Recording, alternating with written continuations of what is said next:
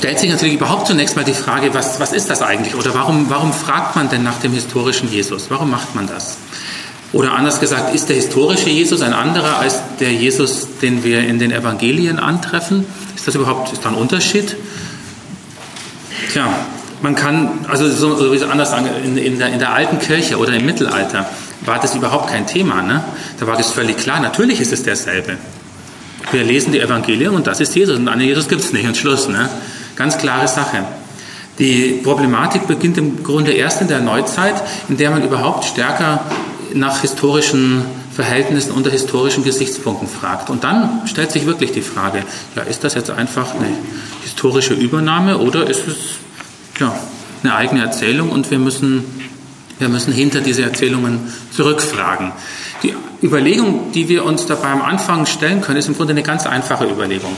Jesus von Nazareth war auf jeden Fall so etwas wie ein geschichtlicher Mensch, so wie Sie und ich. Vielleicht ein bisschen anders, aber letzten Endes von außen betrachtet auch nicht anders. Einfach ein geschichtlicher Mensch. Und über diesen geschichtlichen Menschen wird dann eben weitererzählt, weil er in, irgendwelcher, in irgendeiner Weise auffällig wurde. Das war schon zu seinen Lebzeiten so und das war natürlich noch viel mehr so, als er dann ähm, gestorben ist und als dann die Ostererfahrungen ähm, passiert sind. Dazu sage ich am Schluss was. Ja, und dann hat man eben von diesem Jesus erzählt. Und das, was man von ihm erzählt hat, ist ja schon so etwas wie eine, ja, eine Deutung, eine Zuschreibung an diesen Jesus. Und daraus ergibt sich genau dieser Unterschied. Wir haben einerseits die historische Gestalt Jesus, den geschichtlichen Jesus, und wir haben auf der anderen Seite die Erzählungen über ihn. Und deswegen muss das auch nicht unbedingt eins zu eins identisch sein. Im Gegenteil, der Verdacht wäre, dass sich natürlich durch die durch die Zeit, durch die Ostererfahrung ganz speziell auch und durch die, durch die Zeit der Reflexion auf Jesus etwas verändert hat. Das ist eigentlich der Hintergrund, warum man heute nach dem historischen Jesus fragt. Ähm, als, als Theologe oder als historischer Exeget kriege ich da immer wieder auch die Anfrage von anderen Kollegen, ähm, das ist gar nicht die Aufgabe der Theologen, sozusagen nach, nach, historischen Personen zu fragen oder sowas, sondern wir sollen einfach eine theologische, die theologische Bedeutung Jesu rausarbeiten und das wäre es dann. Ähm, da bin ich im Grunde ganz anderer Meinung, einfach deswegen, weil für mich diese, das, der historische Jesus einfach eine wichtige Voraussetzung ist für das, was, was danach passiert ist. Das ist ja gerade irgendwie ein entscheidender Gedanke, finde ich, dass das, was wir heute als Christen im Großen und Ganzen glauben, eben nicht etwas ist, was sich vielleicht mal zum Beispiel ein, ein philosophisches Schulhaupt überlegt hat, vielleicht sogar hochintelligent überlegt hat, sondern es geht im Grunde auf eine historische Gestalt zurück. Das ist doch eigentlich ganz spannend, dass, dass eine, eine, historische Gestalt am Anfang steht. Und von dieser Gestalt aus wir heute immer noch Christen sind. Das ist doch nicht, wie soll man sagen, das ist doch nicht nichts, das ist doch nicht selbstverständlich, ne? sondern das muss man doch irgendwie zur Kenntnis nehmen. Und deswegen interessiert mich ganz persönlich auch eben die Frage nach dem, nach dem historischen Jesus, schon lange eigentlich, habe ich wieder damit beschäftigt. Ja, ganz kurz, da könnte man jetzt natürlich einen, schönen, also akademisch wäre es jetzt üblich, einen, einen schönen Forschungsüberblick zu geben, ne? wie, wie die Frage so begann und wie es sich entwickelt hat und so. Ich greife nur ein paar ganz, ganz wenige Gesichtspunkte raus, weil die vielleicht wirklich interessant sein könnten. Ähm, die erste Frage ist die, wann, wann ging es denn überhaupt los mit der Frage nach dem historischen Jesus? Und das kann man ziemlich klar sagen. Das ging nämlich mit einem Mann los, der Hermann Samuel Reimarus hieß. Der starb 1768. 1768, ne? Also wir sind im 18. Jahrhundert. Und er war, zumindest so, was unsere Quellen hergeben, tatsächlich der Erste, der diese Frage gestellt hat, der also einen Unterschied gemacht hat zwischen dem historischen Jesus auf der einen Seite und dem Christus der Apostel, so hat er es, glaube ich, genannt, dem Christus der Apostel auf der anderen Seite. Und wie immer, wenn man sowas zum ersten Mal macht, macht man es natürlich ziemlich, ziemlich krass und ziemlich klar ne? und sagt, ähm, was dann die Apostel später aus Jesus gemacht haben, ist schon ganz schön viel Verfälschung. Ne? Das war sicherlich ein beachtenswerter Mann und so weiter und so weiter. Aber im Grunde, was dann an Ostern passiert ist, damit war das Leben Jesu zu Ende. Und dann passierte nichts, behauptet Reimarus, nämlich gar nichts. Tot, der Mann ist weg. Ne? Und die Apostel ärgern sich, dass ihre ganze, wie soll man sagen, ihre ganze Zukunftsplanung, auf die sie gesetzt hatten, im Grunde im Sand versiegt ist. Und dann kommen sie auf die Idee zu sagen, ja gut, also, da müssen wir doch was machen. Und dann stehlen sie den Leichnam Jesu und verscharren den was weiß ich wo und behaupten, er wäre auferstanden. Und dann kommt sozusagen die ganze Geschichte des Urchristentums in Gang. Das war die Idee von Reimarus. Ähm, man, oder man ist im, in der Folgezeit in dieser Betrugsabsicht der Apostel wenig gefolgt. Gibt natürlich immer wieder mal jemand, der versucht, so eine These zu entwickeln. Das kennen Sie vielleicht auch noch. Gibt immer wieder auch mal ein Jesusbuch, das halt versucht, irgendwie alles auf den Kopf zu stellen. Das ist aber eher selten. Ähm, aber was, bei, was von Reimarus wirklich wichtig war und, und welcher Anstoß bis heute hm, gültig ist, ist die Tatsache, dass er tatsächlich diesen Unterschied überhaupt erstmal eingeführt hat, eben zwischen historischem Jesus und der Deutung der Apostel. Und wenn ich, nicht, wenn ich Deutung sage, dann klingt es, finde ich, schon ganz anders, als wenn ich sage Betrug der Apostel oder irgend sowas. Ne? Darum geht es, glaube ich, vielleicht dann doch viel eher um eine, um eine Form von Deutung. Ja gut, die Geschichte ging dann immer weiter wenn mal der Anfang, ach so, das wollte ich vielleicht nur dazu sagen, der gute Reimarus hat übrigens seine Ideen gar nicht selbst veröffentlicht. Das war damals viel zu gefährlich. Der, der war Professor in Hamburg, das hätte ihn vermutlich seine Stelle, seine, seine Reputation und alles Mögliche gekostet. Ähm, deswegen hat äh, Reimarus das gar nicht, der hat es zwar niedergeschrieben, aber nur für im, im engeren Bekanntenkreis. Lessing hat das dann später veröffentlicht, als Reimarus tot war. Da konnte nichts mehr passieren. Ja, warum ist das so problematisch? Ja, natürlich, da stecken ja Interessen dahinter. Ne? Da stecken zwei starke Kirchen stehen da im Hintergrund. Die werden sich, äh, sich das einfach so bieten lassen. Das ist überhaupt ein Punkt, der für die weitere Jesusforschung nicht unbedeutend war. Also wenn Reimarus das mal losgetreten hat, dann ging das auch weiter. Man hat dann weitergearbeitet. Diese Betrugstheorie hat man relativ schnell aufgegeben. Aber diese Grundfrage nach dem historischen Jesus hat man weiterverfolgt. Dann hat man natürlich die Quellen sich genauer angeguckt. Ich habe ja gerade vorher was zu dieser Zwei-Quellen-Theorie gesagt. Sie erinnern sich, Markus als ältestes Evangelium. Das hat man genau dann zu dieser Zeit ähm, also dann im, im, im 19. Jahrhundert herausgefunden, dass, dass es diese Zwei-Quellen-Theorie geben könnte und so weiter. Und dann hat man gesagt, jo, dann haben wir es ja. Dann sind ähm, meinetwegen Matthäus und Lukas sind dann halt keine äh, oder Primärquellen, was das Leben Jesu betrifft, aber das Markus-Evangelium, das ist die entscheidende Quelle. Also entwickeln wir den historischen Jesus nach dem Markus-Evangelium. Machen muss man noch ein bisschen, ne? Bisschen fragen, ob das alles ist aber ungefähr, man, man kann sich auf das Markus-Evangelium stützen. Ja, dann entkommen da bestimmte Bilder zustande. Und was ich vorher sagen wollte, und das Interessante dabei ist, meines Erachtens, ähm, dass immer auch mit dieser Frage nach dem historischen Jesus eine Art von Kirchen- und Dogmenkritik verbunden war. Das war sozusagen offensichtlich, ich, ich habe in der Zeit nicht gelebt, ne, aber offensichtlich für die wissenschaftliche Welt fast so etwas wie ein Befreiungsschlag, dass man endlich etwas entgegensetzen kann diesem, sage ich mal, starren Schema von Kirche und Dogma. Und dann macht man eben das, dann macht man eben Jesusbilder eines, ja, eines liberalen Jesus, eines offenen Jesus, äh, betont Aspekte wie Feindesliebe, Amtkritik natürlich, ganz wichtig in der, im, im kirchlichen Bereich. Also man entwickelt sowas wie eine Gegenperspektive. Sie können sich natürlich vorstellen, wie gerne man dann das da teilweise auch von, von kirchlicher Seite ähm, zur Kenntnis genommen hat. Das Problem an der ganzen Sache war, und das kam auf mit einer Arbeit von Albert Schweitzer. Den haben Sie vielleicht schon mal, Sie kennen den vielleicht als, als Urwaldarzt und so weiter und so weiter. Friedensnobelpreisträger, glaube ich, Bach-Interpret. Also das, das, ist immer das, das, das Schöne, dass manche Menschen alle Begabungen haben, dafür andere keine. Ne? Das ärgert mich irgendwie.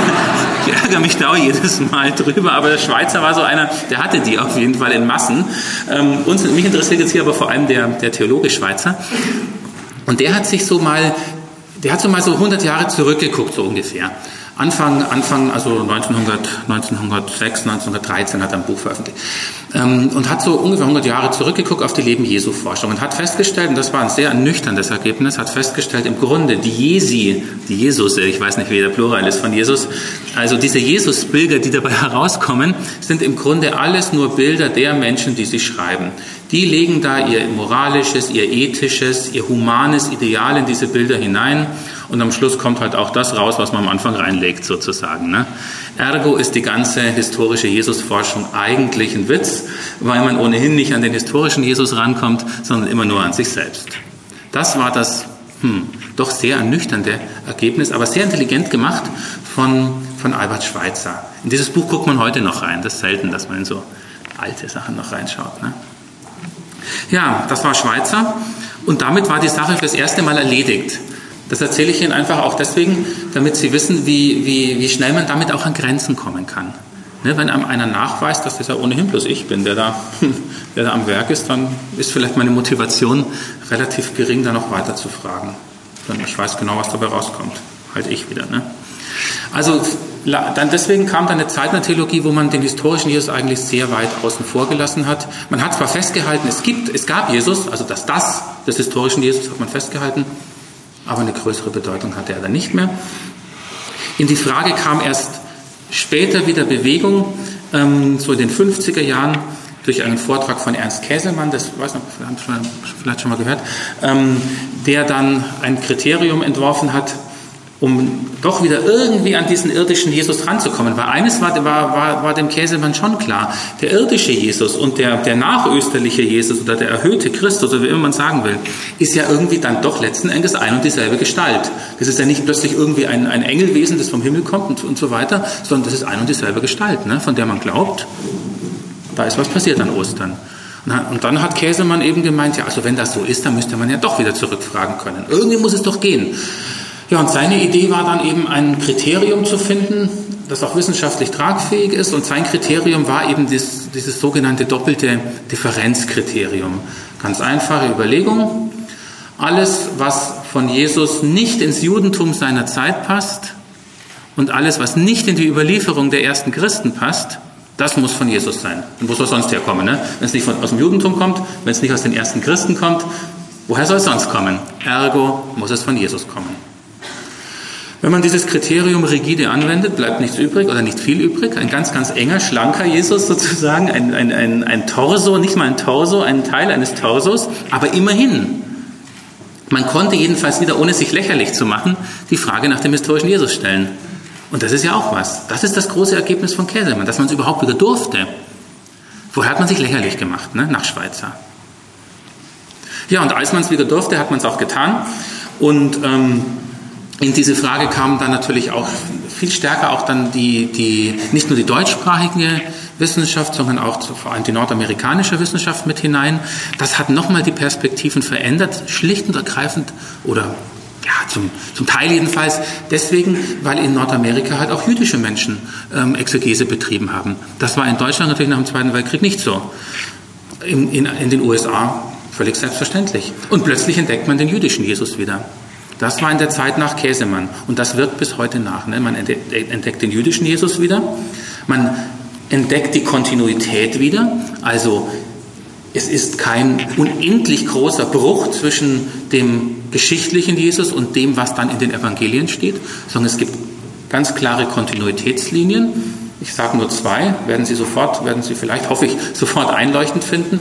Ähm, eine Kontinuitätslinie ist einfach das religionsgeschichtliche Umfeld, in dem Jesus dachte und in dem die ersten Christen dachte, nämlich das frühe Judentum. Mit diesen Modellen, mit diesen Denkmustern arbeitet man und die halten sich durch. Die bleiben auch nach Ostern noch präsent. Eine Kontinuitätslinie, die andere Kontinuitätslinie, es sind dieselben Menschen. Die Schüler Jesu, die zwei, drei Jahre mit ihm umherzogen, Schülerinnen übrigens auch, ähm, sind auch die Menschen, die nach Ostern sich in Jerusalem wieder versammeln und weitermachen sozusagen. Und weiter über Jesus denken, erzählen und so weiter. Das sind zwei wichtige Kontinuitätsfaktoren, die darf man auch nicht außer, außer Acht lassen. Und wenn ich das so sehe, dann habe ich plötzlich doch wieder eine gewisse Grundlage, um diese Frage nach dem historischen Jesus zu stellen. Es kommt dann auch noch eine neue, also es kommt dann auch eine neue Kriterien ins Spiel, aber dazu sage ich gleich etwas. Vorher noch ähm, ein Wort ja, überhaupt zur Berechtigung dieser historischen Frage. Das ist mir doch nicht ganz unwichtig, weil ich einfach zeigen möchte oder weil ich ja, Ihnen zeigen möchte, dass die historische Frage jetzt sozusagen keine Vergewaltigung unserer Quellen ist. Ne? Also, dass wir jetzt etwas tun, was man mit den Evangelien, mit den Jesus-Biografien überhaupt nicht tun darf. Ne? Und was insofern eigentlich eine Katastrophe ist, wenn man es macht. Und das ist, glaube ich, nicht so. Und zwar einfach deswegen, weil die, ähm, ich habe es ja vorher schon angedeutet, die Jesus-Geschichten sind ja Biografien, antike Biografien. Und eine antike Biografie lebt ja daraus, dass ein Verfasser eine bestimmte Person in einer bestimmten Perspektive darstellen will. Sonst macht das nicht. Das ist keine reine Archivarbeit. Ne? Der will etwas zeigen. Ich habe Ihnen vorher den Plutarch zitiert. Ne? Sie erinnern sich, ich schreibe nicht Geschichte, sondern zeichne Lebensbilder. Genau das ist es. Ne? Und genau das machen die Evangelisten auch. Wenn das aber so ist, dann ist es völlig klar, dass in diesen Schriften auf der einen Seite natürlich historische Erinnerung drinsteckt. Natürlich. Und auf der anderen Seite aber ebenso natürlich die Deutung der Evangelisten bzw. überhaupt der ersten Christen enthalten ist. Beides. Beides muss man ernst nehmen. Und es wird immer schief, wenn man sozusagen in die Extreme geht. Wenn man sagt, da ist überhaupt kein historischer Jesus drin, dann wird es ganz schnell komisch. Ich habe jetzt schon lange kein solches Buch mehr in die Hände gekriegt. Aber ich kann mich, glaube ich, war das Augstein, der, der frühere Spiegel-Herausgeber? Ich glaube, der hat mal ein Jesusbuch geschrieben, wo er versucht nachzuweisen, dass es Jesus gar nie gab. Mal kann man natürlich machen, man kann alles machen, ist klar. Sehr plausibel ist es nicht. Und zwar einfach deswegen, weil wir halt so eine relativ doch gute Quellenlage über eine Person haben. Da müssen Sie hypothetisch so viel annehmen.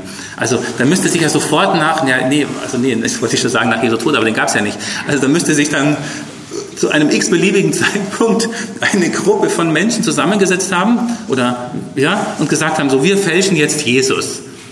Dann müssen sie ihn erstmal erfinden und dann müssen sie ihn fälschen. Also das soll man, Klar, man kann das alles versuchen, aber spielen Sie das mal wirklich durch, spielen Sie das mal auch überlieferungsgeschichtlich durch. Äh, es, es, es endet schnell in der Sackgasse. Und niemand zweifelt an der Existenz bestimmter antiker Figuren, die weitaus schlechter bezeugt sind als Jesus von Nazareth. Ne? Also soweit, das, das hat wenig für sich. Das wäre das eine Extrem. Das andere Extrem ähm, ist natürlich dann zu sagen, alles, was die Evangelien erzählen, und zwar wörtlich so, wie es da steht, jedes Wort ist eins zu eins historischer Jesus. Das ist auch schwierig. Es ist allein schon deswegen schwierig, weil es einfach große Unterschiede zwischen den Evangelien gibt. Wie erklärt man die denn dann? Dann muss man wieder zu Hilfskonstruktionen Zuflucht nehmen. Dann muss man sowas machen wie das Diatessaron des Tatian und muss sagen, ja gut, dann mei, der Matthäus, der, der Lukas wusste halt nichts von den drei Königen, die hat dafür der Matthäus gewusst und der Matthäus wusste nichts von den Hirten und das wusste halt Lukas und so. Kann man alles machen. Die Frage ist nur, wie plausibel ist das? Also deswegen scheint es mir eben auch unter, unter der ja, unter Berücksichtigung der literarischen Gattung, eben der antiken Biografie, das Plausibelste einfach anzunehmen, da ist historischer Jesus drin und da ist aber auch Bedeutungszuschreibung an Jesus drin. Und das ist sozusagen dann für mich die Berechtigung, ähm, dass ich sage, ja, aber wenn es so ist, dann kann ich ja auch mal nachfragen, ne? was ist spätere Deutung, was ist tatsächlich historischer Jesus. Das passt im Übrigen auch ganz gut zusammen mit Entwicklungen in der modernen Geschichtstheorie. Auch in der Geschichte ist ja was passiert. Bei Reimarus damals dachte man noch, wenn ich Geschichte mache, dann kriege ich raus, wie es wirklich gewesen ist. Und zwar, wie es halt einfach abgelaufen ist. Ne? Irgendwo, bestimmte Zeit, bestimmter Ort. Das meint man heute nicht mehr. Also vielleicht meinen es noch ein paar Professoren. Aber im Großen und Ganzen meint man es heute eigentlich nicht mehr. Sondern man sondern man weiß im Grunde, also selbst als akademischer, als akademischer Wissenschaftler weiß man im Grunde, alles, was ich heute in Bezug auf Vergangenheit mache, ist eine Form von Konstruktion. Ich habe Quellen, ich nehme diese Quellen auch wahr, ich kenne mich hoffentlich einigermaßen gut aus, habe einen Überblick über möglichst viele dieser Quellen über die ganze Zeit, aber trotzdem mache ich dann sozusagen aus den einzelnen Quellen, die mir zur Verfügung stehen, bastle ich sozusagen ein Gesamtbild zusammen. Ich mache einen Sinnzusammenhang daraus. Und das ist dann mein Geschichtsbild. Das kann ich, wenn ich, wenn ich gut bin sozusagen, dann ist vielleicht tatsächlich, wenn es gut geht, mein Geschichtsbild relativ nahe an der historischen Wirklichkeit dran. Aber ganz kommt es nie hin. Und es kann ein Kollege kommen, der mindestens genauso gut ist wie ich, an einer anderen Uni sozusagen, und der guckt sich die Quellen auch nochmal an und dreht einfach die Stellschrauben an der einen oder anderen Stelle ein bisschen anders und damit verändert sich auch sein Geschichtsbild. Gucken Sie sich nur einfach mal Darstellungen meinetwegen zum, zum sogenannten Dritten Reich an oder meinetwegen auch zur, zu der Endphase der sogenannten DDR. Da werden Sie solche Unterschiede relativ schnell wahrnehmen können. Sie werden aber auch Gemeinsamkeiten wahrnehmen können, ne? wo, wo sich offensichtlich viele Autoren einig sind. Das ist auch interessant. Und trotzdem bleiben gewisse, gewisse Unsicherheiten. Und das meine ich mit Konstruktion. Also, wenn ich Ihnen heute etwas vom historischen Jesus erzähle, dann ist das natürlich eine Konstruktion. Was anderes kann ich gar nicht tun. Ne? Ich kenne ihn nicht. Ich bin nicht mit ihm umhergelaufen und selbst wenn es so wäre, wäre es immer wieder nur meine Perspektive. Wenn Sie ihn gesehen hätten, würden Sie ihn vielleicht ganz, ganz anders empfinden als ich. Das heißt, wir können gar nichts anderes machen. Trotzdem ist es meines Erachtens nicht vergeblich, das zu tun. Das könnte jetzt vielleicht der Eindruck sein, den Sie haben, dass Sie sagen, na mein Gott, das ist auch bloß von rumge, rumgeeiere sozusagen. Ne? Man macht da irgendwas und am Schluss weiß man eh nicht, ob da was Stabiles dabei rauskommt. Ja, natürlich hat es hm, hypothetische Züge, das Ganze, was da passiert. Aber trotzdem scheint es mir wichtig zu sein, äh, diese Aufgabe zu unternehmen, ähm, weil man doch etwas, etwas von einer historischen Gestalt Jesus von Nazareth in den Blick bekommen kann. Und man kann sich ja darüber streiten, wenn man möchte. Aber es gibt trotzdem auch in der, selbst in der exegetischen Wissenschaft, gibt es doch so einige Punkte, wo da würde ich sagen, die sind fast schon konsensfähig. Und da werde ich Ihnen auf jeden Fall etliches davon vortragen, vielleicht auch ein paar hypothetischere Sachen. Ähm, das sage ich dann aber dazu, dann sind Sie wenigstens informiert sozusagen. Okay. Ähm, was ich vielleicht auch noch als Vorbemerkung machen muss, kurz, die, die, die Konstruktion eines historischen Jesus hängt natürlich sehr stark auch vom, von demjenigen ab, der sie macht. Ne? Also das muss man schon sehen. Und ich persönlich, ich bin jetzt auch ein, ein, ein Christ und ein, ein ich würde mal sagen, ein halbwegs gläubiger Mensch und äh, so etwas. Ne? Das prägt natürlich mein Bild von Jesus. Wenn ich jetzt Atheist wäre und, und, und sehr, sehr kritisch gegenüber, überhaupt gegen die Frage nach Jesus, würde wahrscheinlich doch, ein, oder ich würde die Dinge zumindest anders darstellen. Ne? Sie würden anders klingen. Wenn es vielleicht sogar dieselben Fakten wären, sie würden anders klingen. Also das muss man immer berücksichtigen. Da komme ich auch nicht raus sozusagen aus meiner Haut. Ich habe einfach ein positives Verhältnis, ein grundpositives Verhältnis zu diesem Jesus von Nazareth. Das werden Sie vielleicht merken und da hilft auch nichts. Ne? Wenn Ihnen das nicht gefällt, dann ziehen Sie es einfach ab. Dann macht es auch nichts. Aber das müssen Sie wissen sozusagen. Aber ich kann es auch nicht anders. Insofern ja, sage ich es wenigstens. So, Bevor, bevor ich auf, auf ein paar Einzelheiten komme, die Frage nach den Kriterien. Das ist ja vielleicht ganz wichtig. Also, wenn ich wissenschaftlich an die Sache rangehe, klar, sonst brauche ich keine Kriterien, sonst sage ich halt einfach, was ich so fühle. Ne? Ich finde, dass Jesus, weiß ich nicht, ne? okay, das wollen Sie ja wahrscheinlich von mir nicht hören. Das können Sie selber fühlen oder finden. Ähm, also die Frage nach Kriterien. Wie komme ich überhaupt, wie kann ich wissenschaftlich darüber reden? Das ist an der Uni zum Beispiel wichtig. Ne? Wenn ich Studenten habe, was sage ich denen? Und wie, wie begründe ich es? Deswegen, ähm, man ist von diesem, von diesem engen Kriterienkatalog von Käsemann, ne, diesem doppelten Unähnlichkeitskriterium, das hat man aufgebrochen, weil man genau gemerkt hat, da kriege ich einen total unjüdischen Jesus, was aber im Grunde gar nicht sein kann. Ne? Jesus muss ja die Sprache seiner Zeit sprechen, das wird überhaupt nicht verstanden. Ergo funktioniert es nicht. Ne? Und deswegen hat man das aufgebrochen. Und heute geht man im Grunde, man nennt das gerne das historische Plausibilitätskriterium. Das heißt also, man fragt es, man fragt es eigentlich ganz einfach. Man fragt danach, was könnte historisch plausibel sein? Und da versucht man immer eine doppelte Wahrnehmung. Ähm, und zwar stellen Sie sich einfach so vor, die Fragestellung. Man fragt zunächst, ähm, wie passt Jesus in das Judentum seiner Zeit? Da wird man auf jeden Fall feststellen müssen, dass Jesus da reinpasst. Denn wenn er nicht reinpasst, könnte er damals auch nicht gelebt haben. Das heißt, das ist eigentlich Übereinstimmung bzw. Ähnlichkeit. Man wird aber vielleicht dann doch an manchen Punkten auch vorstellen, äh, feststellen, dass Jesus sowas wie ein Profil hatte. Also Jesus hatte eine eigene Botschaft, die er verkündet hat. Und in dieser Botschaft unterschied er sich vielleicht auch von manchen anderen jüdischen Menschen seiner Zeit. Wäre das nicht der Fall, hätte vermutlich niemals mehr irgendeiner nach seinem Tod über ihn gesprochen. Das war ein ganz normales Leben sozusagen. Ne?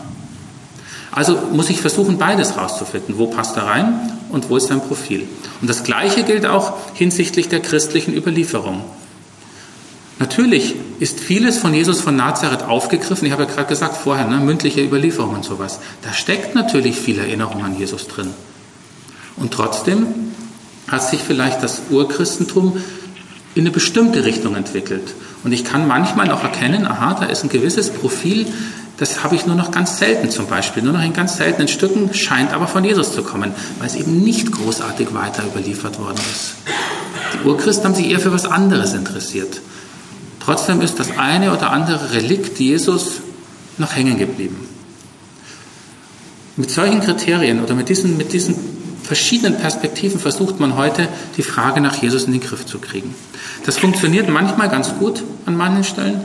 Es gibt immer wieder Stellen, wo ich meine, es funktioniert überhaupt nicht. dann muss ich einfach nur die Achseln zucken, den Kopf schütteln und verzweifelt sagen, ich weiß es leider auch nicht. Das gibt es natürlich auch, ne? da kann ich dann aber auch nichts machen. Darauf beruht aber dann mein, mein Jesusbild nicht. Das lasse ich dann einfach weg. Sage, ich weiß es nicht. Ich sage Ihnen zwei Beispiele, okay? Dann wird es vielleicht ein bisschen, bisschen plastischer.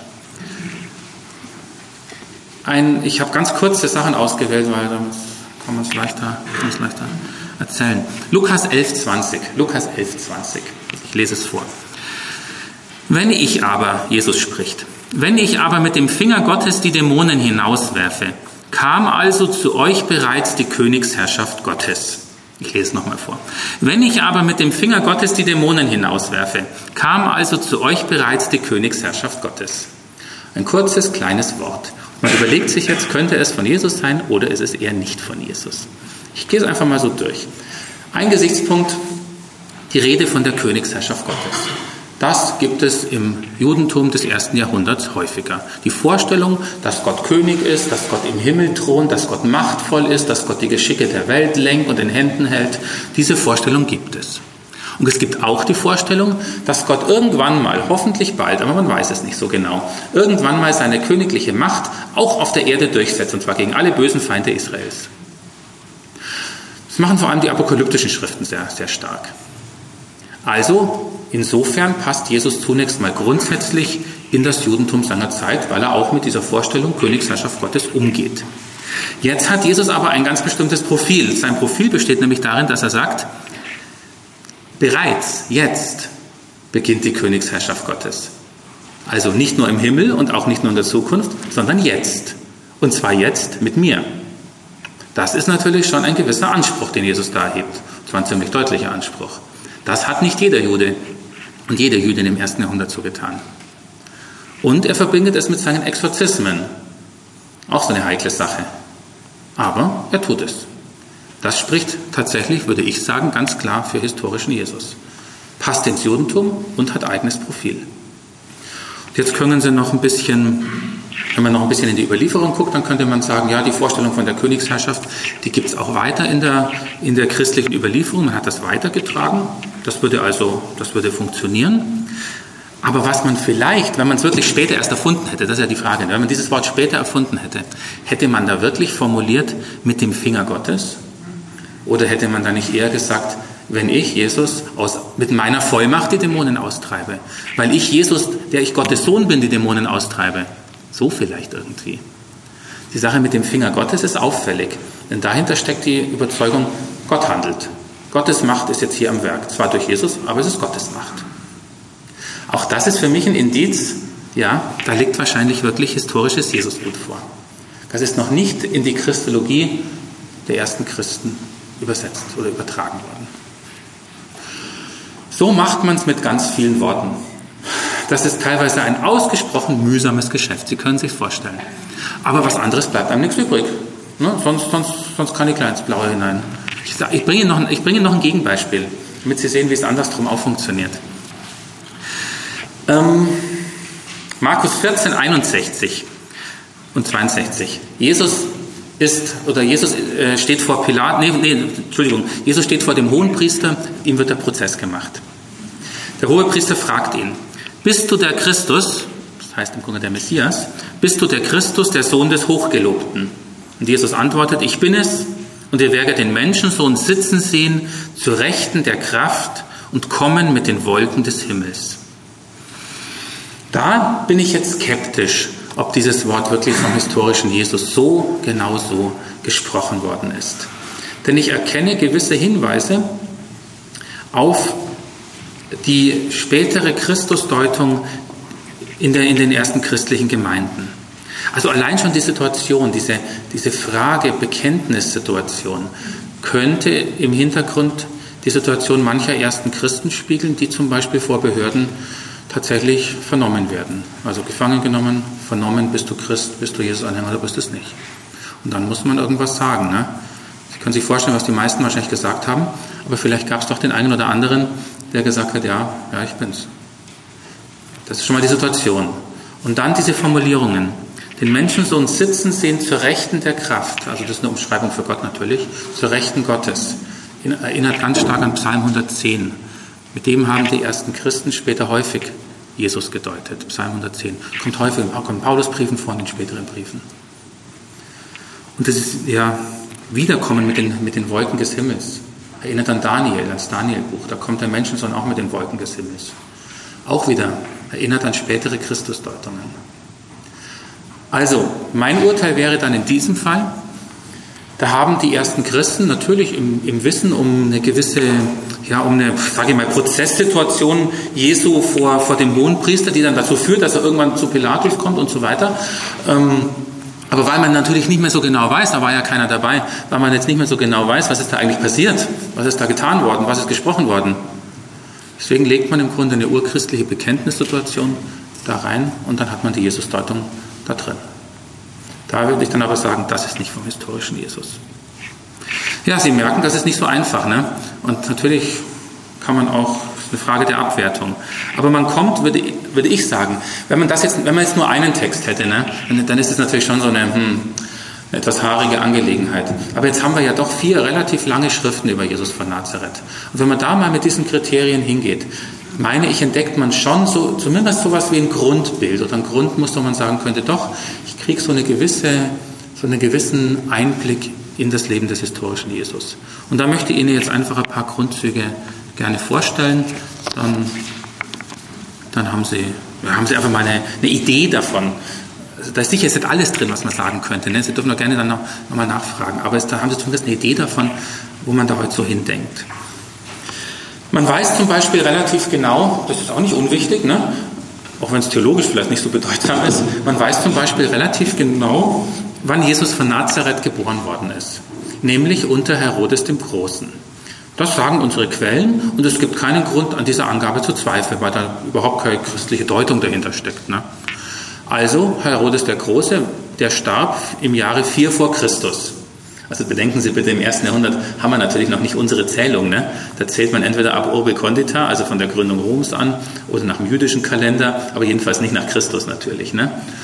Also, ähm, aber nach heutigen Maßstäben sozusagen ist Jesus im Jahr, also muss Jesus vor dem Tod Herodes des Großen, also vor 4 vor Christus, geboren sein. Dazu passen auch weitere Angaben in den Evangelien. Da heißt zum Beispiel mal bei Lukas, dass der Täufer, Johannes der Täufer, im 15. Jahr des Tiberius, Kaiser Tiberius, auftrat. Tiberius, 15. Jahr, ist das Jahr 28.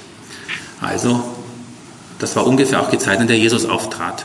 Das ist immerhin schon relativ genau. Ne? Und ein bisschen später heißt noch, dass Jesus ungefähr 30 Jahre alt war bei seinem Auftreten. Ungefähr. Ja, zwischen 4 vor Christus und 28 sind meines, so wenn ich es richtig rechne, etwa 32 Jahre. Das würde hinkommen. Ne? Also hätte man da schon mal eine relativ genaue Einordnung. Das ist für antike Verhältnisse schon super. Zum Beispiel so ein berühmter Autor wie Josephus Flavius, wissen wir nicht, wann der, wann der gestorben ist. Wissen wir nicht. Kann man nur so mutmaßen. Das kommt bei vielen Autoren vor. Man weiß, wann die letzte Schrift ist, aber man weiß nicht, wann er gestorben ist. Da haben wir zum Beispiel bei Jesus hier schon ganz, ganz gute Angaben. Also Geburtsjahr. Bisschen schwieriger ist die Frage nach dem Geburtsort. Das wissen Sie vielleicht. Da streitet man sich nach wie vor um. Ist er jetzt in Nazareth geboren oder ist er in, ist er in, in, in Bethlehem geboren? Hm, also ich kann es gleich mal zur Beruhigung sagen. Das dürfen Sie Sie dürfen das annehmen, was Sie möchten, weil es nämlich historisch in dem Fall wirklich ganz, ganz schwer klar zu sagen ist. Der Witz ist, oder warum man überhaupt sozusagen so, so stark ins Zweifeln kommt, ähm, ist, dass Matthäus und Lukas nur die zwei erzählen, davon Markus Johannes nicht. Ähm, dass die, dass die die Sache so unterschiedlich erzählen. Bei, bei Matthäus ist es klar, dass Josef und Maria wohnen ohnehin schon in Bethlehem. Ergo ist es dann klar, da wird auch das Kind geboren. Und dann kommt ja diese Geschichte mit dem Kindermord, kennen Sie. Dann fliehen die und dann kommen sie zurück und dann erst ziehen sie nach Nazareth, weil Bethlehem unseres Pflaster geworden ist. Dann ziehen die nach Nazareth.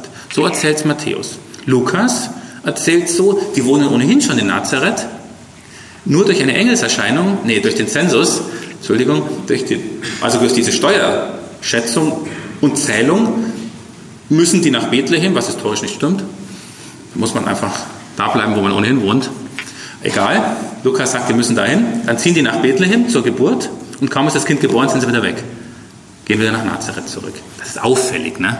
Sehr auffällig. Deswegen zweifeln viele daran, dass, dass diese Bethlehem-Tradition stimmt und sagen, ja, also dann spricht doch eigentlich eher alles dafür, dass Jesus nicht nur in Nazareth aufgewachsen ist, was eh klar ist, sondern dass er auch in Nazareth geboren ist. Und dann kommt, dann kann man noch sagen, ja gut, und warum, warum reden dann alle von Bethlehem? Ähm, da müsste man halt dann sagen, gut, da steckt eine Theologie dahinter. Also da gibt es ja im, im, im, Buch Micha, kennen Sie vielleicht, also Prophetenbuch, ne, Micha, diese, diesen, diese, in Micha 5, diese Aussage, du Bethlehem bist keineswegs die unbedeutende, unbedeutendste Stadt, bla bla bla bla, denn aus dir wird der Retter hervorgehen oder irgendwie sowas. Ne? Ja, okay, vielleicht hat man diese, diese Micha-Stelle dann auf Jesus gedeutet. Ich habe ich hab noch eine bessere Erklärung, eine viel einfachere. Ähm, vielleicht stammt einfach die Familie Jesu, also zum Beispiel Josef aus Bethlehem. Das wäre eine ganz einfache Erklärung. Das wusste man noch. Dann hat, ist einem vielleicht die Micha-Stelle eingefallen und schon ist die, ist die Geburt in Bethlehem. Aber Sie merken, das ist jetzt wirklich schwer zu entscheiden. Wenn jetzt jemand von Ihnen sagt, ja, aber es kann doch genauso gut sein, dass der halt wirklich in Bethlehem geboren ist, dann muss ich sagen, ja, kann auch sein, klar. Warum nicht? ist vielleicht auch gar nicht so wichtig. Ich wollte Ihnen nur einfach mal die, die, die, Argumente zeigen, wie man da so rumdiskutiert. Ne? Und zwar schon seit Ewigkeiten im Grunde. Man kommt da auch nicht weiter, weil es immer die gleichen Argumente sind. Macht nichts. Finde ich auch nicht weiter schlimm. Mir persönlich auch völlig egal. Was ich wichtig finde, das finde ich jetzt wieder wichtiger. Ähm, was ich wichtig finde, ist, dass Jesus in Nazareth aufgewachsen ist. Und da sind sich alle einig. Da wird Nazarener genannt, da wird Nazareth als seine Vaterstadt bezeichnet ähm, und so weiter und so weiter. Auf jeden Fall, das scheint, das scheint völlig klar zu sein. Jesu Familie lebt in Nazareth. Und das finde ich halt deswegen auch nicht unwichtig, weil Nazareth eigentlich ein eher ja, kleines Bergdorf war, also in Galiläa, ne, nicht in Jerusalem und so weiter, sondern ein ganzes Stück weg, etwa über 100 Kilometer von Jerusalem weg ist Nazareth, eher ein kleines Bergdorf. Ähm, man hat dort vielleicht, ja, man hat dort Landwirtschaft betrieben, Tier, Tierhaltung etc. Also es sind eher eher kleine Verhältnisse, aus denen Jesus offensichtlich kommt, ärmliche Verhältnisse. Das, das, kann man, das kann man sagen. Es war vielleicht 200 Einwohner oder so da in Nazareth, wenn es überhaupt so viele waren. Also wirklich ein kleines, ein kleines Kaff. Man fragt sich natürlich dann, man fragt sich natürlich dann, wo hatte dieser Jesus seine Bildung her? Kann der die in Nazareth? Also der Mann war ja, der muss ja eine gewisse Bildung gehabt haben, ne? Wenn der, wenn der Schrift auslegt und so weiter und so weiter, wenn, auch so wie der offensichtlich sprechen kann. Wo hat er die her? Was man sagen kann, ist, ähm, so die Grundzüge der Tora, die kann er auch in Nazareth gelernt haben. Vielleicht gab es da einen jüdischen Mann, waren halt meistens Männer, obwohl könnte theoretisch sogar auch eine Frau gewesen sein, die sich ein bisschen besser mit der Tora auskannte, die vielleicht die Kinder mal irgendwann am Nachmittag ähm, zusammengenommen hatten, haben die halt Tora gelernt, haben ein bisschen schreiben gelernt. Was und womit lernt man schreiben in der Antike? Ja, natürlich mit, also im Judentum, natürlich mit der Tora. Oder mit den Propheten, also mit den Schriften auf jeden Fall. Die schreibt man halt ab. So lernt man schreiben. Das geht auch in Nazareth. Aber eine große Bildung kann man in Nazareth nicht bekommen haben. Was aber, das muss ich auch noch dazu sagen, was aber wiederum von Nazareth aus leicht zu erreichen ist, sind größere Städte im, im Umfeld, nämlich Sepphoris und Tiberias. Jetzt habe ich natürlich keine Karte, können Sie, wenn Sie interessiert, selber mal auf einer Karte angucken. Diese Städte sind relativ nah dran. Und in diesen Städten herrschte vor allem auch eine, eine hellenistische Kultur. Also nicht nur jüdisch, sondern eben auch hellenistisch-römisch. Und es ist durchaus möglich, dass der kleine Jesus sozusagen schon relativ früh auch mit dieser städtischen Kultur in irgendeiner Weise in Berührung kam. Das finde ich auch nicht ganz unwichtig, und zwar hinsichtlich der Frage, ähm, in, welchen, in welcher Sprache hat Jesus eigentlich gesprochen? Man ist sich ziemlich einig darüber, dass der natürlich, so wie es damals üblich war, dass der natürlich Aramäisch gesprochen hat. Also war so ein Umgangsaramäisch, das war jetzt nicht das Hochhebräisch sozusagen, sondern eine aramäische Umgangsform, in der man sich in Palästina verständigt hat. Das ist eigentlich völlig klar, dass er das getan hat.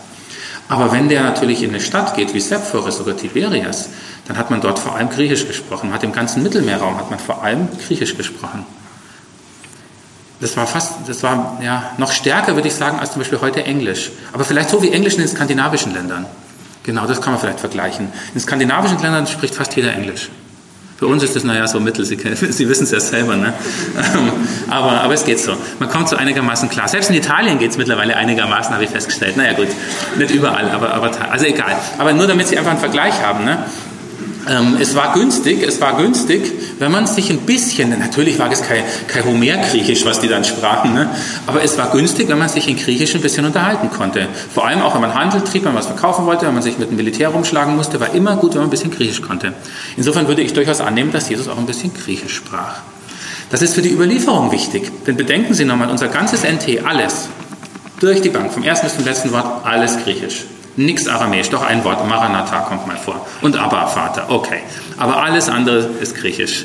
Ja, gibt noch zwei andere, drei. Komm, ne, da, da darf ich jetzt nicht drüber nachdenken. Nee, aber nee, trotzdem alles Griechisch. Ne? Und selbst das Aramäische ist in griechischen Zeichen abgedruckt, in griechischer Transkription. Da hat man früher immer, hat man ganz oft dann davon gesprochen, ja, da, da, ist durch die Übersetzung ganz viel kaputt gemacht worden, sozusagen. Alles Übersetzungsfehler. Ne? Jesus hat das ganz, alle schwierigen Stellen, ne? hat man gesagt, das hat Jesus eigentlich ganz anders gemeint. Also es ist ein Übersetzungsfehler. Muss man ins Aramäische rückübersetzen, dann weiß man, wie es Jesus wirklich gemeint hat. Vorsicht, Vorsicht, Vorsicht mit Rückübersetzungen. Rückübersetzungen dienen eigentlich immer nur dazu, dass man das sagen will, was man selber meint. Ne? Was man selber gern hätte, was Jesus gesagt hat.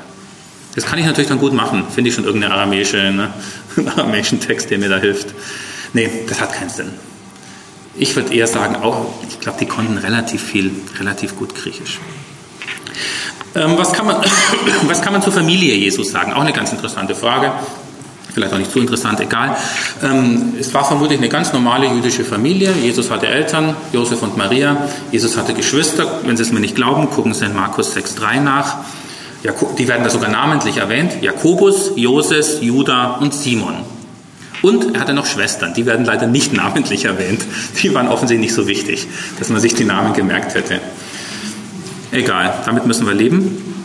Ähm, die Namen verraten uns, dass die Familie Jesu eine typisch jüdische Familie war. Das sind gut jüdische Namen. Ne? Judah, Jakobus, das ganz typisch, ne? Patriarch Jakob und so. Auch Jesus, Joshua, Jehoshua. So konnte auch ein König heißen und so weiter. Also eine typisch jüdische Familie, gar keine Frage. Später, als Jesus dann selbst auftrat, gab es offensichtlich Verwerfungen mit seiner Familie. Sie kennen ja diese Szene im Markus-Evangelium, wo es dann heißt, du, Jesus, deine, deine, deine Familie, deine Mutter und deine Brüder stehen draußen. Und was sagt Jesus? Wer sind meine Mutter und wer sind meine Brüder? Hm. Also da scheint es offensichtlich zum gewissen Bruch gekommen zu sein. Vermutlich einfach deswegen, weil für die jüdische Familie Jesu, das, was Jesus, der erste, offensichtlich war Jesus der Erstgeborene, vermutlich der älteste Sohn. Was Jesus getan hat, eigentlich eine Unmöglichkeit ist. Der älteste Sohn hat gefälligst, ähm, wie soll man sagen, das Geschäft, die Landwirtschaft, was auch immer es gewesen ist, zu übernehmen, hat gefälligst dafür zu sorgen, dass die Eltern, wenn sie alt werden, versorgt sind und so weiter, hat eine Familie zu gründen, hat die Familientradition weiterzugeben. Und was macht Jesus? Nichts in der Richtung. Ne? Der, der, der bricht irgendwie ab und ja, meint, er müsste irgendwas verkündigen. Das fand wohl die Familie Jesu nicht so lustig und hat auch versucht dagegen ähm, zu opponieren, aber das hat offensichtlich nichts genutzt und es kam dann zum Bruch. Dieser Bruch muss aber nicht endgültig gewesen sein. Wir wissen, dass zumindest der gute Jakobus, der hier genannt ist, später wieder in Jerusalem bei der Jesusgruppe dabei ist. Vielleicht auch Maria, die Mutter Jesu. Warum erfahren wir nichts vom Vater Jesu? Früher hat man immer gesagt, naja, war halt ein alter Mann, schon bei der Geburt Jesu war er ganz alt, zeugungsfähig musste er nicht mehr sein, das ist egal. Und dann erklärt sich auch, warum Jesus Geschwister hatte. Das waren halt die Kinder aus, aus der ersten Ehe des Josef. Ähm, ja, und dann ist er halt, bis Jesus auftrat, längst gestorben. Okay, ist alles möglich. Sowas gab es natürlich.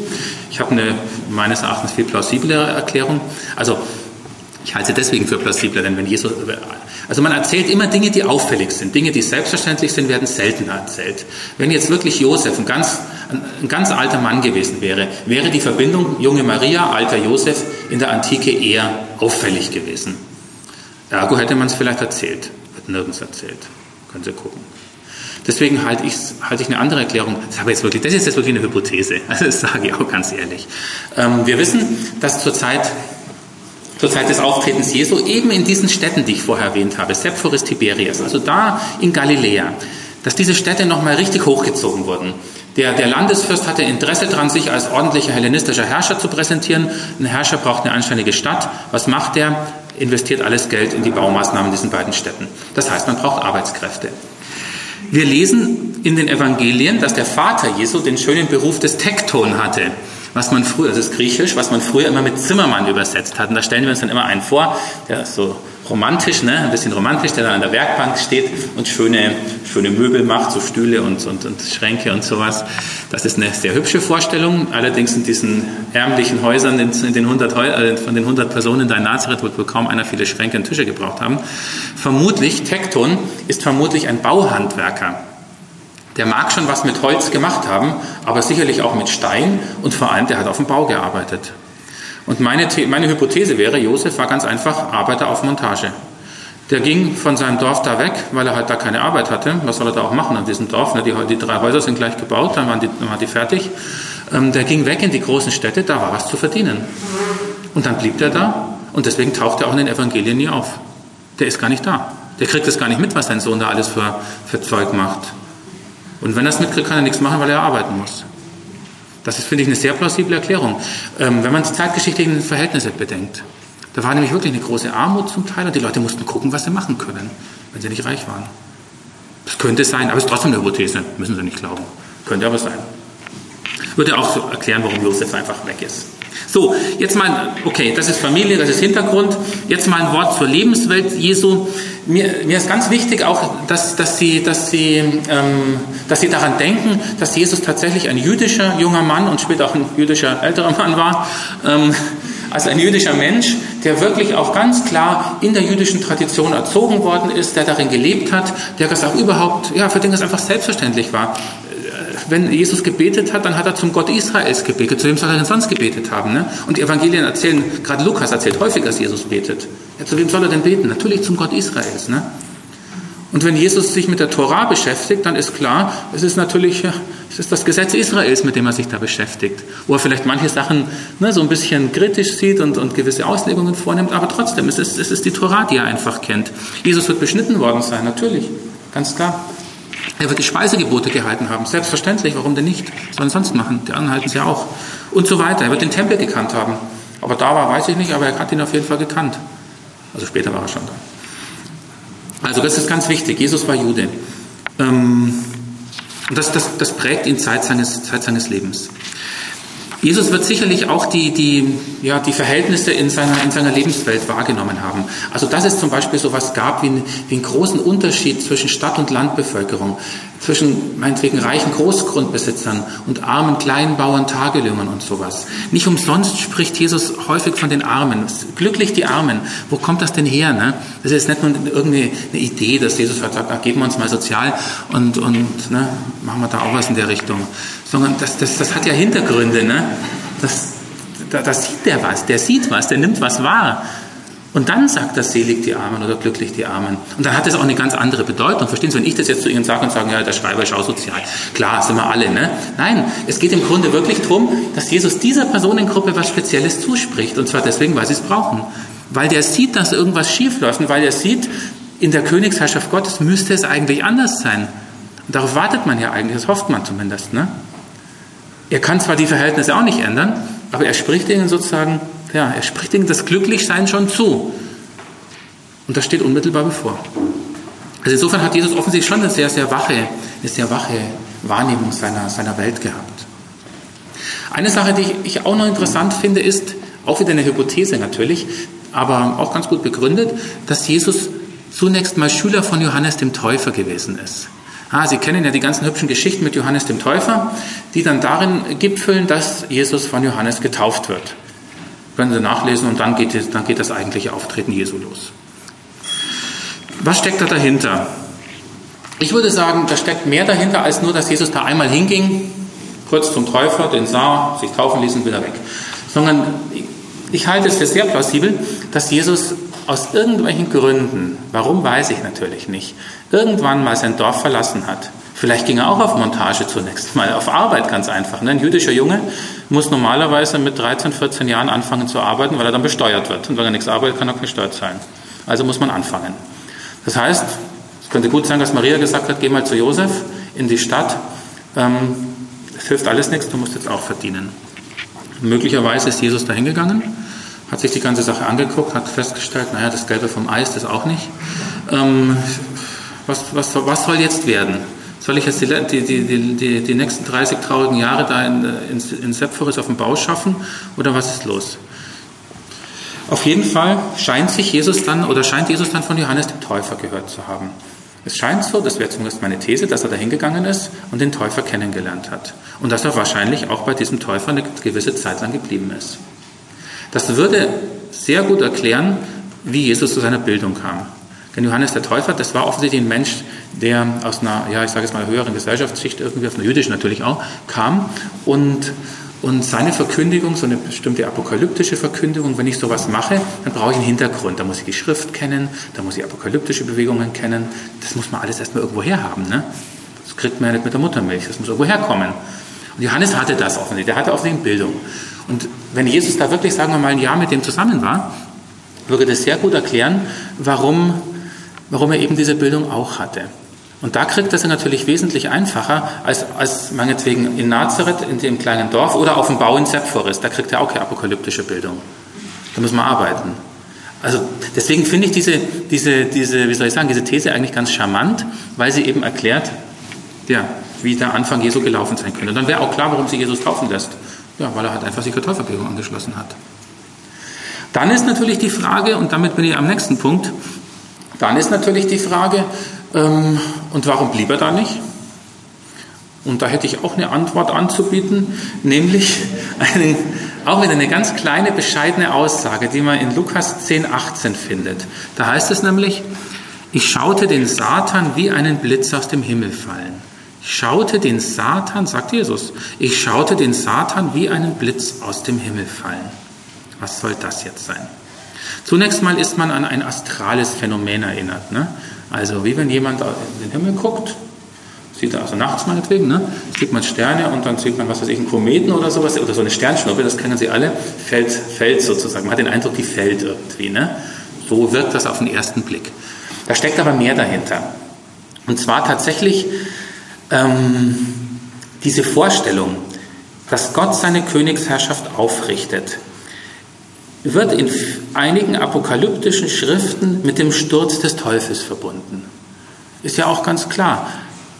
Das Böse auf der Welt kommt durch den Teufel, mythologische Erklärungsweise. Was muss passieren, damit es endlich gut wird? Gott muss den Teufel vernichten. Und das tut er auch. Also hofft man zumindest eigentlich für die Zukunft. Noch ist es ja wohl nicht so. Man hofft es für die Zukunft. Gott vernichtet den Teufel, er stürzt ihn sozusagen. Ja, und wenn das passiert ist, dann kann tatsächlich Heilszeit passieren. Dann geht die Königsherrschaft Gottes so langsam los. Der Teufel ist weg. Das scheint dieser Grundgedanke, und das ist ein apokalyptisches Denkmodell, dieser Grundgedanke scheint mir hinter, dieser, hinter diesem so, so harmlos klingenden kleinen Satz, ich schaue den Satan wie einen Blitz aus dem Himmel fallen, zu stehen. Also Jesus war offensichtlich davon überzeugt, dass der Satan jetzt schon aus dem Himmel gestürzt ist. Und wie kann er darauf kommen? Da hilft uns diese Formulierung, ich schaute weiter. Ich sah, ich schaute.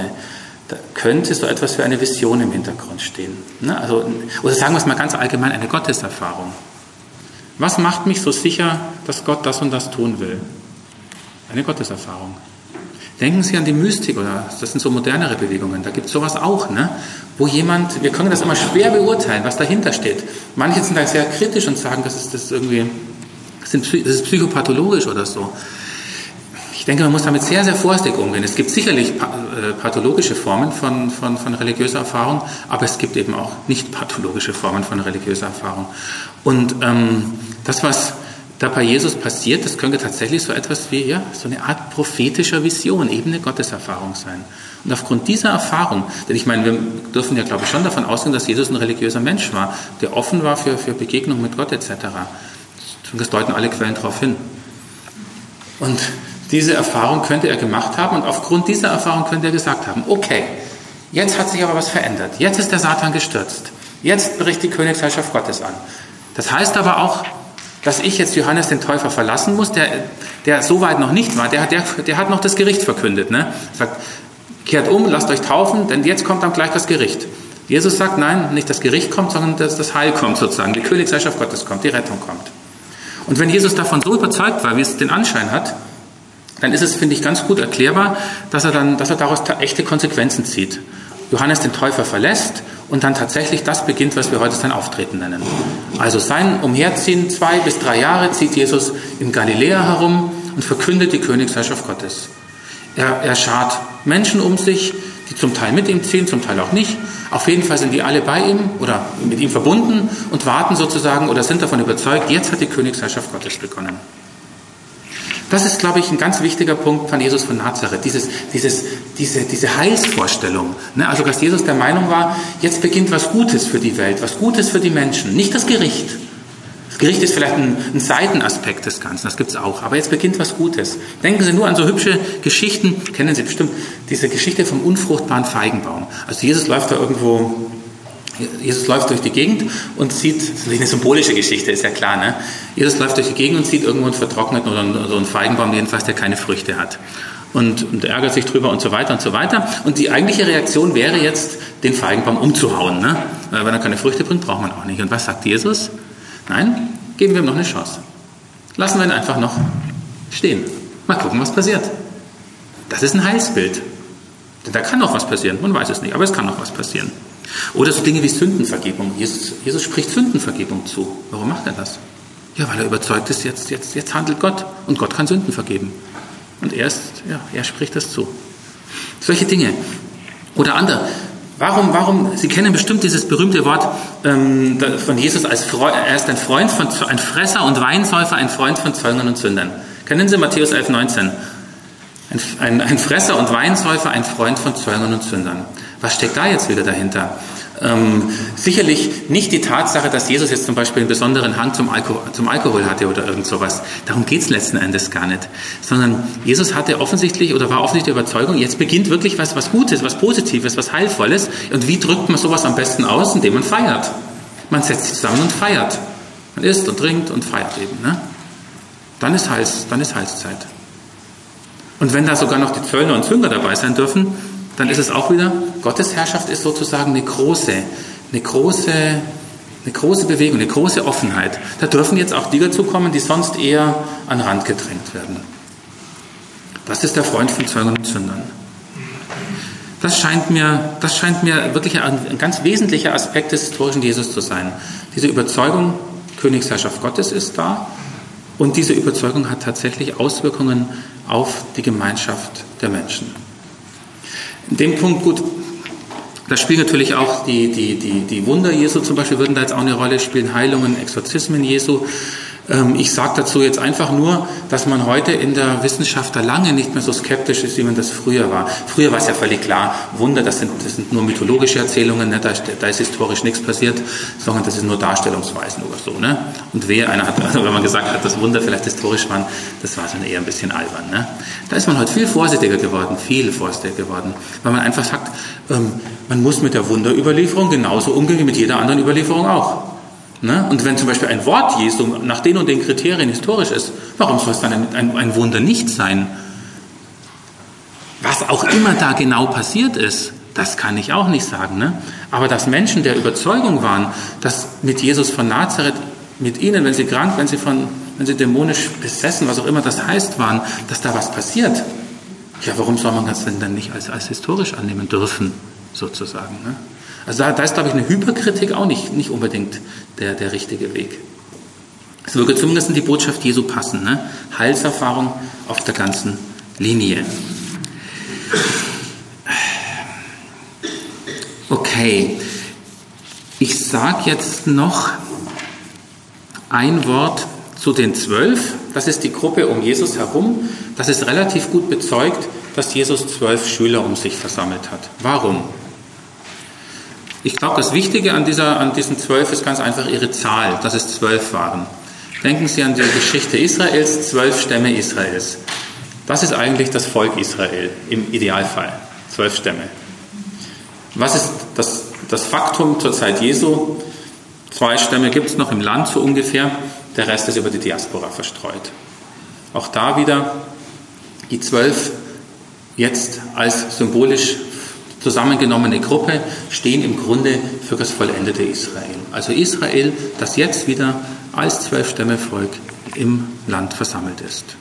Das ist natürlich eine symbolische Aussage. Ne? Die sind jetzt nicht alle aus der Diaspora zurück, die sind da immer noch. Aber Jesus sagt, mit ihm beginnt das jetzt. Die Sammlung Israels beginnt jetzt mit ihm. Auch wiederum ein Aspekt seiner Heilsverkündigung. Ich sage das auch deswegen, weil ähm, diese zwölf im Grunde noch überhaupt keine, keine, keine kirchenleitende Funktion oder irgend sowas haben. Ne? Das ist wirklich eine Symbolgruppe, die diese Sammlung Israels belegen soll und sonst nichts. Und die verlieren sich auch nach Ostern relativ bald wieder. Dann haben die ihre Rolle sozusagen gespielt und dann verschwinden die so langsam aus der Geschichte. Okay, wie sich Jesus selbst verstand, das ist eine ganz schwierige Frage. Daran scheiden sich wirklich auch heute noch die Geister. Ähm, da da kommt es jetzt wirklich darauf an, wen, wen Sie hier vorne stehen haben. Ähm, und deswegen ist es auch wirklich ganz schwer, hier jetzt, eine, hm, hier jetzt ein Statement zu machen. Also, ja, als wen hat sich Jesus eigentlich präsentiert? Als wer, wer, wer war er? Manche würden wahrscheinlich jetzt sagen, ja, er war, er war der Messias, der Messias Israels. Das kann natürlich sein, aber die Belege dafür sind gar nicht mal so schrecklich gut, aus der Jesus-Tradition selbst. Wenn Sie mal wirklich genau in die Evangelien gucken, gibt es ganz wenig Worte, die zum Beispiel, wo Jesus wirklich sagt, ja, ich, ich bin der Messias. Und wenn, dann ist das oft ganz schwierig historisch einzuschätzen. Ist das von Jesus oder ist nicht von Jesus? Andere würden vielleicht sagen, Jesus ist als Prophet aufgetreten. Auch das passt in gewisser Weise ganz gut zu seiner Verkündigung, seiner Botschaft, zu seinem Vollmachtsanspruch, dass er sozusagen, dass mit ihm jetzt die Königsherrschaft Gottes anbricht. Passt es auch wieder nicht so ganz perfekt. Also ich würde sagen, unterm Strich, ähm, dass Jesus nie wirklich klar sich in ein Modell, in eine Rolle, die es damals gab, eingeordnet hat. Er hat nie gesagt, ich bin der Messias, ich bin der Prophet, ich bin sonst irgendwas, ich bin König. Er hat es einfach nicht. Er hat es einfach nicht gemacht, würde ich sagen. Er hat sich nicht einordnen lassen. Sein Anspruch bestand schlicht und ergreifend darin, dass er gesagt hat, ich bin der Repräsentant der Königsherrschaft Gottes. Wo ich bin, in meinem Handeln, in meinen Worten, in meinen Exorzismen, in meiner Gemeinschaft, da ist Königsherrschaft Gottes. Und wer mehr wissen, wissen wollte, musste sich sozusagen selbst überlegen. Das scheint mir eigentlich die plausibelste Variante zu sein. Das würde dann auch erklären, warum man nach Ostern daran weiterdenken kann. Ne, an so einer, man sieht den Anspruch Jesu, man sieht die Verbindung zu Gott, aber, man, aber es bleibt offen sozusagen, um nach Ostern weiterzudenken.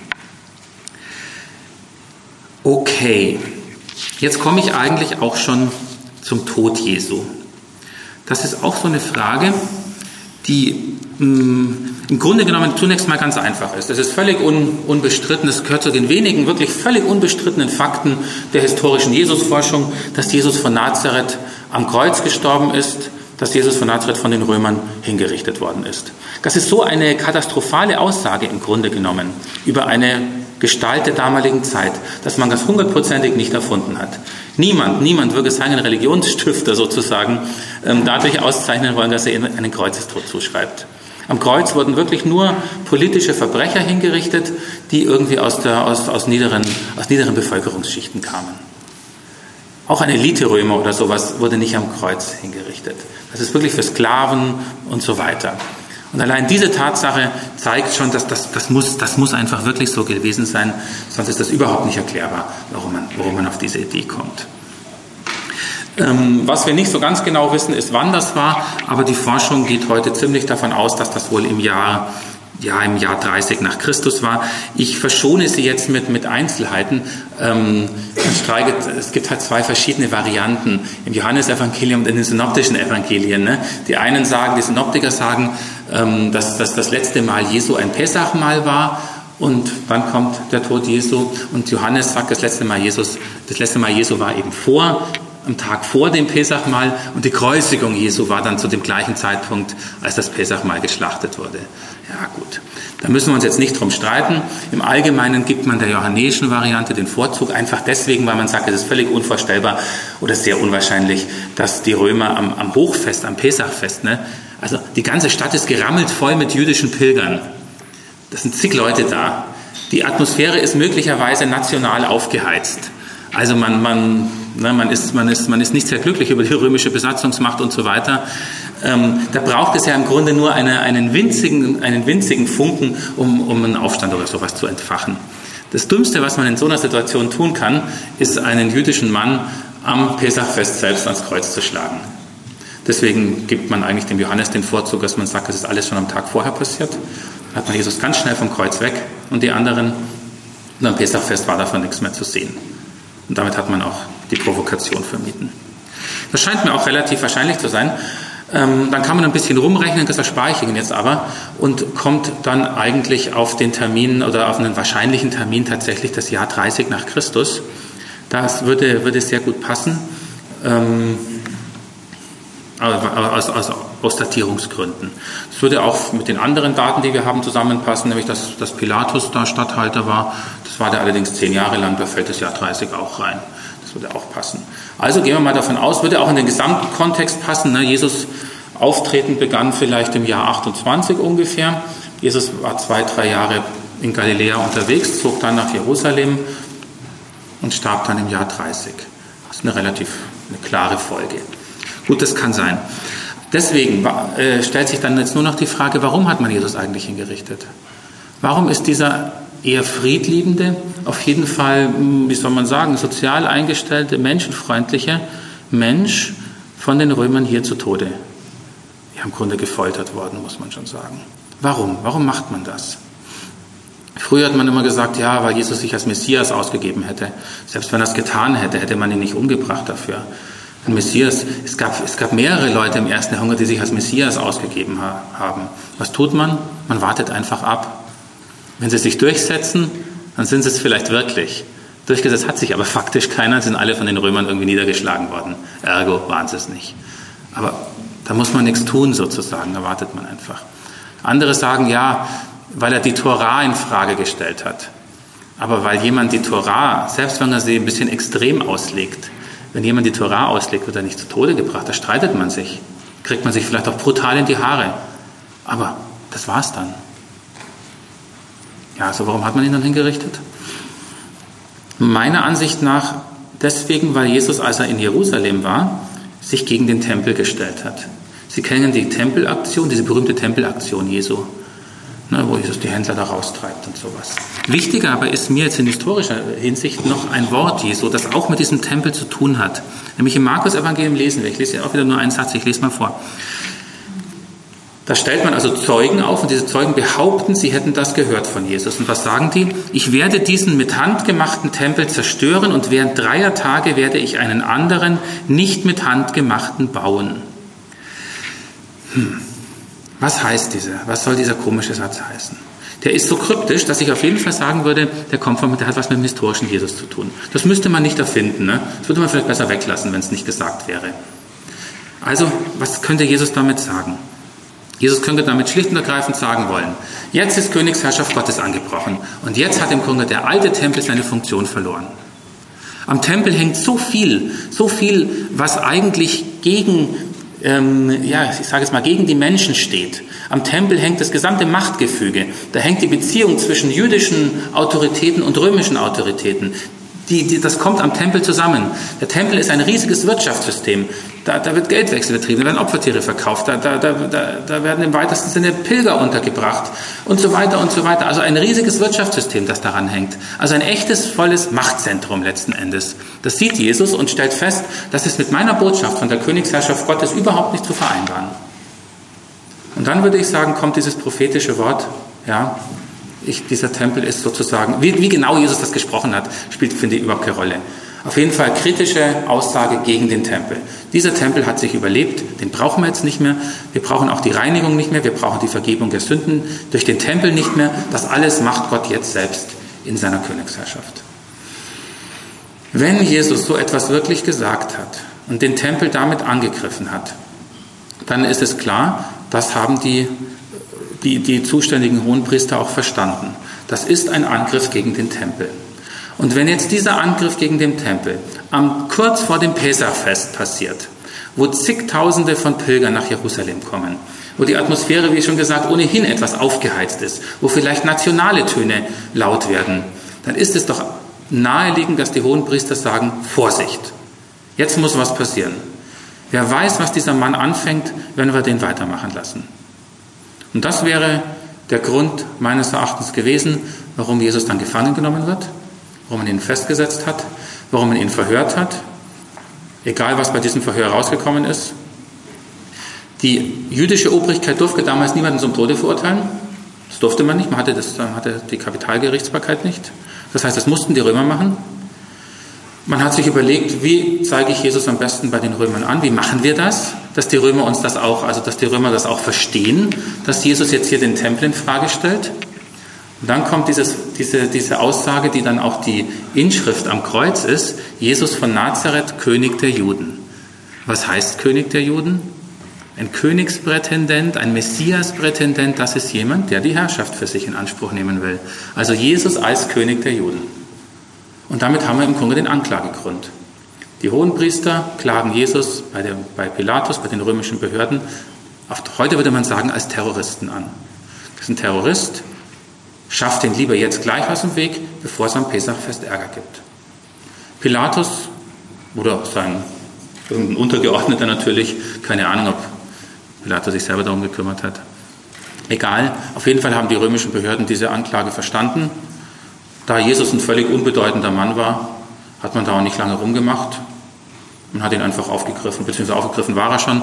Man hat ihn, man hat ihn verurteilt zur Kreuzigung, wie es für einen Terroristen üblich war. Das ist eine sehr unschöne Sache. Da geht meistens eine Geiselung voraus. Und Geiselung, das ist ähm, eine ganz brutale Angelegenheit, weil man da so eine, so, eine, so eine Peitsche hat mit mehreren Strängen und meistens sind diese Lederriemen, sind dann auch irgendwie Knochenstücke oder sonst irgendwelches Zeug eingeflochten. Also man reißt im Grunde den Rücken auf. Riesiger Blutverlust, wirklich ganz brutale Angelegenheit. Dann ähm, muss, der sein, muss der so einen Balken auf die Schulter nehmen und muss den Weg zur Kreuzigungsstätte, natürlich außerhalb der Stadt gehen. Und dann wird er an dieses Kreuz, entweder ist er hingenagelt worden oder hingebunden, auf jeden Fall in so einer ganz unnatürlichen Haltung, irgendwie mit so, mit so angewinkelten Knien und, und, und die Arme irgendwie so. Also auf jeden Fall eine ganz, eine ganz unnatürliche Haltung, die dann letzten Endes dazu führt, dass derjenige, der da am Kreuz ist, an Blutverlust und vor allem dann letzten Endes an einem Kreislaufkollaps ganz furchtbar stirbt. Und genauso wird es auch mit Jesus von Nazareth passiert sein. Er war nicht allzu lange, so erzählen es unsere Quellen, er war nicht allzu lange am Kreuz. Sein Tod scheint relativ schnell eingetreten zu sein. Vielleicht war er eh schon geschwächt durch, sein, durch seine Wanderexistenz da in Galiläa. Die Geißelung, alles das wird zum schnellen Tod geführt haben. Was ist dann passiert? Sie kennen natürlich ähm, die Geschichten von der Kreuzesabnahme. Man hat Jesus vom Kreuz abgenommen. Wo hat man ihn hingetan? Das weiß man alles nicht so genau. Die, die Evangelien erzählen uns irgendwas von Josef von Arimathea, ne, der, ein, der ein Grab hatte und in dieses Grab hat er Jesus gelebt, gelegt. Das mag durchaus richtig sein. Ich, warum nicht? Ne? Irgendwo muss der Name ja herkommen. Die Frage ist nur, wie kommt er drauf? Jesus vom Grab, äh, Jesus vom Kreuz. Also warum sollte ein Mann, tja, woher kennt Jesus den eigentlich? Oder, oder wie auch immer. Meine These wäre, aber das ist auch wieder so eine Hypothese. Ne? Also das ist wieder, das sage ich einfach ganz, ganz klar. Ich hab, es ist nur einfach, für mich ist es einfach eine Frage. Ich überlege mir, wie ist das überhaupt vorstellbar? Was machen die mit diesem Jesus da? Ne? Der hängt am Kreuz und soll er weg. Warum soll der weg? Ja, am nächsten Tag ist Feiertag. Ne? Deswegen kann man, normalerweise lässt man die gekreuzigen, das ist auch so eine furchtbare Sache. Normalerweise lässt man so gekreuzigte, meinetwegen, die lässt man wochenlang da hängen. Die werden von den Vögeln und den Hunden wirklich aufgefressen. Ne? Und warum macht man das? Abschreckung, Abschreckungseffekt. Ne? Dass man einfach sieht, wenn du nicht politisch, oder wenn wer, wer, wer meint, er müsste politisch den Aufstand proben, endet so. Abschreckung. Kann man aber schlecht am Pesachfest einen Tag, also einen Tag zuvor machen. Und das wäre meines Erachtens die Erklärung. Ähm, vielleicht, möglicherweise war Josef von Arimathea so eine Art hm, Beauftragter des Hohen Rates, der dafür zuständig war, dass die Verurteilten rechtzeitig vor dem Fest ähm, vor Kreuz kamen. Das heißt, er hätte dann den Leichnam von Jesus und vielleicht auch von den anderen einfach abgenommen und in irgendein von den Behörden ähm, freigestelltes, ja mehr oder weniger Massengrab gelegt. Das wäre dann auch eine gute Erklärung dafür, warum man eigentlich von diesem leeren Grab, wenn man mal von den Grabeserzählungen in den Evangelien absieht, vom leeren Grab später nichts mehr hört, erstmal jahrhundertelang. Und es gab keine Grabesverehrung, es gab es alles jahrhundertelang überhaupt nicht. Die Erklärung wäre dann ganz einfach, man wusste gar nicht mehr genau, wo dieses Grab gewesen ist. Das meine ich, kann man vielleicht historisch über Jesus von Nazareth sagen und das wäre dann auch das Ende des historischen Jesus. So starb Jesus von Nazareth. Das wäre alles eine sehr unerfreuliche Geschichte, beziehungsweise es ist eine sehr unerfreuliche Geschichte. Ähm, Die Tatsache, dass wir heute überhaupt noch uns als Christen bezeichnen und ähm, irgendetwas mit diesem Jesus von Nazareth zu tun haben wollen, hängt natürlich ganz stark damit zusammen, dass in unserer Überlieferung dieser schreckliche Tod Jesu nicht das letzte Wort geblieben ist. Sondern Sie wissen selbst, ähm, dass die Evangelien uns dann auch noch von der Erweckung Jesu erzählen. Diese Erweckung Jesu, ähm, wenn Sie mir gestatten, dafür vielleicht noch ein paar Minuten zu verwenden. Ist das in Ordnung? Okay. Das ist natürlich, das ist natürlich ein, ein echtes Problem. Ähm, es ist deswegen ein Problem, weil man da nicht so einfach drüber reden kann. Verstehen Sie, über einen Exorzismus kann die leicht mal, okay, da kann man ein bisschen nach Hintergründen fragen und so weiter. Aber Erweckung Jesu ist ein Phänomen, das sich im Grunde einem historischen Zugriff komplett entzieht. Wie soll ich denn bitteschön historisch nachweisen können, dass jemand aus dieser Welt in eine andere Welt hinauf, hinunter, hinab, keine, was weiß ich denn, ähm, hinweggenommen worden ist und jetzt bei Gott lebt? Ne? Wie soll man das historisch nachweisen? Also im Grunde muss die historische Frage an dieser Stelle eigentlich aufhören und sagen, das kann ich, also das kann ich Prinzip, vom Prinzip her nicht, ne? von der Frageperspektive, von der Kriteriologie, vom historischen Zugriff her, kann ich das gar nicht. Ne? Ohne dass ich deswegen sage, das gab es nicht. Auch das kann ich nicht sagen. Ne? Ich kann eigentlich gar nichts sagen. Ja, doch, ein bisschen was vielleicht. Ist etwas unbefriedigend, ne? wenn, man, wenn man immer dann sagen muss, man kann gar nichts sagen. Also man denkt natürlich dann ein bisschen weiter und ähm, was man vielleicht tun kann, und das ist, glaube ich, das, das Maximum, was man wirklich tun kann, man kann fragen, ja gut, aber es gibt doch immerhin Erzählungen davon oder Berichte oder, oder wie auch immer, ne, oder Überlieferungen. Und das kann ich natürlich dann schon wieder anfragen. Also wie kommen, das wäre dann die historische Frage, wie kommen meinetwegen Menschen dazu, kurz nach dem Tod Jesu zu behaupten, dieser Jesus wäre erweckt worden? Wie kommt man dazu? Reimarus würde sagen, also klar, haben die sich ausgedacht, weil sie, weil sie weitermachen wollen. Oh, ist eine mögliche Erklärung. Klar. Gibt es vielleicht auch noch andere Erklärungen? Dazu muss man sich die Texte genauer angucken. Das kann ich natürlich jetzt in der Kürze der Zeit gar nicht so genau machen. Aber ähm, ich würde wenigstens darauf hinweisen, dass die ältesten Überlieferungen, die wir über die Erweckung Jesu haben, ja gar nicht die Evangelien sind, sondern wir finden ja da schon Traditionen in den Paulusbriefen. Eine ganz berühmte Tradition, wenn Sie die mal in Ruhe lesen wollen, findet sich im ersten Korintherbrief, 1 Korinther 15, die Verse 3 bis 8. Ach, das lese ich jetzt vielleicht doch nochmal kurz vor, so viel Zeit soll sein.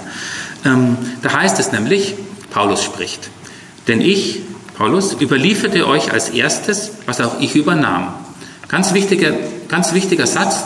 Paulus sagt, er überliefert jetzt Tradition. Hat er sich nicht ausgedacht. Das ist etwas, was ihm auch schon so erzählt worden ist. Jetzt kommt's. Christus starb für unsere Sünden nach den Schriften und wurde begraben. Parallel dazu und ist erweckt worden am dritten Tag nach den Schriften und erschien Kephas dann den Zwölf. Es geht dann noch ein bisschen weiter, aber ich höre hier auf. Das, diese Parallelität, ne? immer dann kommt nach den Schriften, dann kommt der nächste Satz und so weiter. Diese Parallelität deutet darauf hin, dass wir hier eine alte Tradition haben, so eine Art Formeltradition. Sowas gab es offensichtlich bei den ersten Christen, dass man wichtige Überzeugungen in kurzen Sätzen festgehalten hat. Denken Sie wieder, mündliche Überlieferung, wie macht man es am besten? Kurze, knackige Sätze kann man weitergeben. Kann man selber sprechen, kann man sich vorsagen. Das könnte so eine Tradition sein. Und was erfahren wir in dieser Tradition?